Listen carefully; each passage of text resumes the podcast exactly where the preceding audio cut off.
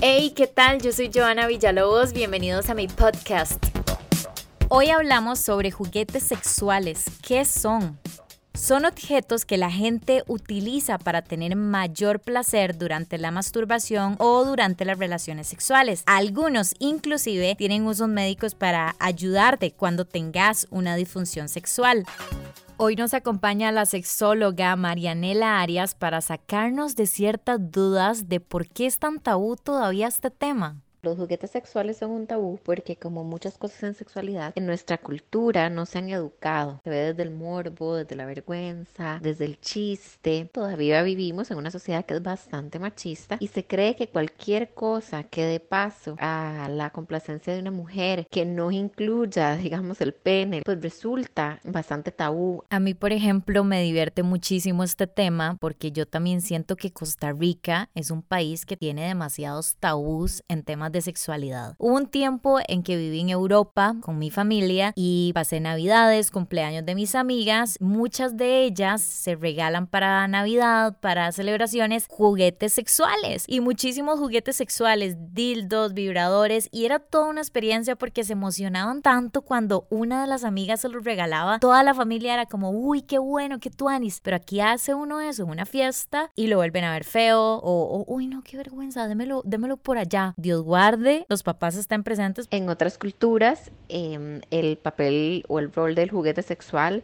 es un rol mucho más divertido, mucho menos lleno de tabú, mucho más naturalizado, ¿verdad? Desde el juego, desde el descubrimiento. Entonces así lo asumen las personas, mientras que acá, como no se habla de eso, como de pronto en nuestro país sigue la sexualidad siendo tan tabú. Wow, y es que qué duro que nosotras como mujeres no podamos disfrutar plenamente de nuestra sexualidad sin que nos tachen de disorras. ¿Puedo decir esto en mi propio podcast?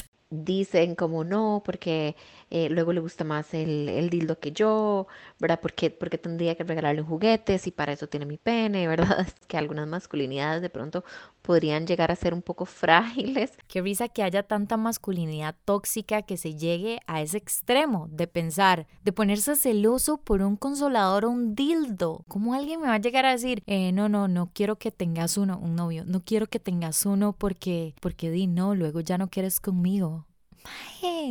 A mí me dicen eso y, o sea, desaparezco, gosteo de una vez a esa persona. O sea, gente, hay que realmente disfrutar de nuestra sexualidad, como todo en la vida. Si no nos conocemos nosotros mismos, ¿cómo vamos a pretender que alguien venga y conozca nuestro cuerpo de pies a cabeza y todo lo haga bien? Creo que algo ahí está faltando. Sí, bueno, los juguetes sexuales eh, están pensados principalmente como herramientas de placer. Sin embargo, eh, a lo largo del tiempo ha tenido todavía un rol mucho más activo en el autoconocimiento, por ejemplo, en el autorotismo. Hay chicas que nunca han sentido un orgasmo porque, bueno, de pronto la educación sexual que sus parejas o ellas mismas tuvieron es, no sé, pornografía. Entonces piensan que, bueno, que tienen que llegar al orgasmo por medio de la penetración únicamente. Entonces este juguete viene a cumplir un rol de explotar otro montón de sensaciones, fijarnos en otros puntos que no es nada más la vagina, sino, por ejemplo, el clítoris, el punto G. Como dice Marianela, hay muchísimas mujeres que no logran tener un orgasmo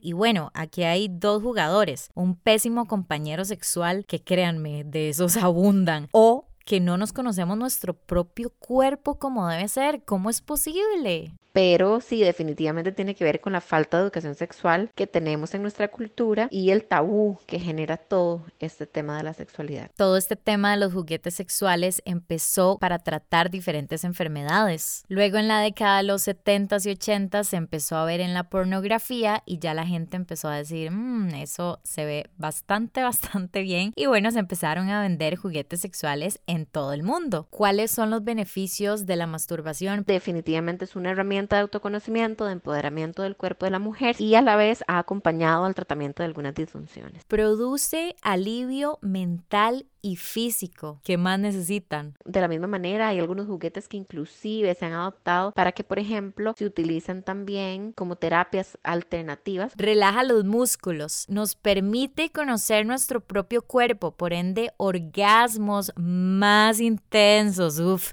¿quién no necesita eso? Perdón, reduce niveles de estrés y tensión emocional. O sea, tiene tantos beneficios y faltan un montón más por mencionar que, que estamos esperando. Hay que, en serio, ponerle bonito. Y más ahora en cuarentena que literalmente está bastante, bastante duro este tema. Fue en Alemania cuando precisamente una tía me dio un regalo y me dice, mira, quiero que dejes de estar sufriendo por hombres, esto te va a ayudar muchísimo. Y para sorpresa, era un consolador y yo al principio lo tomé, ay no tía, y ella, bueno, vaya y luego me cuenta y creo que eso es lo que tenemos que hacer, como dejar ese paradigma de, madre, no, no, no, jamás yo hablarle a mis hijos de esto, jamás hablarles a mis nietas, jamás hablarles a mis sobrinitas. Yo creo que hay que empoderar Necesitamos eso en el mundo, empoderarnos más mental, físicamente. Hablar de estas cosas está bien, entenderlas y saber que está bien disfrutarlas. Lo único duro de todo esto es que son un poco caros, pero les tengo una sorpresa para eso. No porque estemos en cuarentena quiere decir que no podamos hacer ciertas cosas por nosotros mismos. Nos escuchamos martes y jueves. Que la pasen bien. Chao.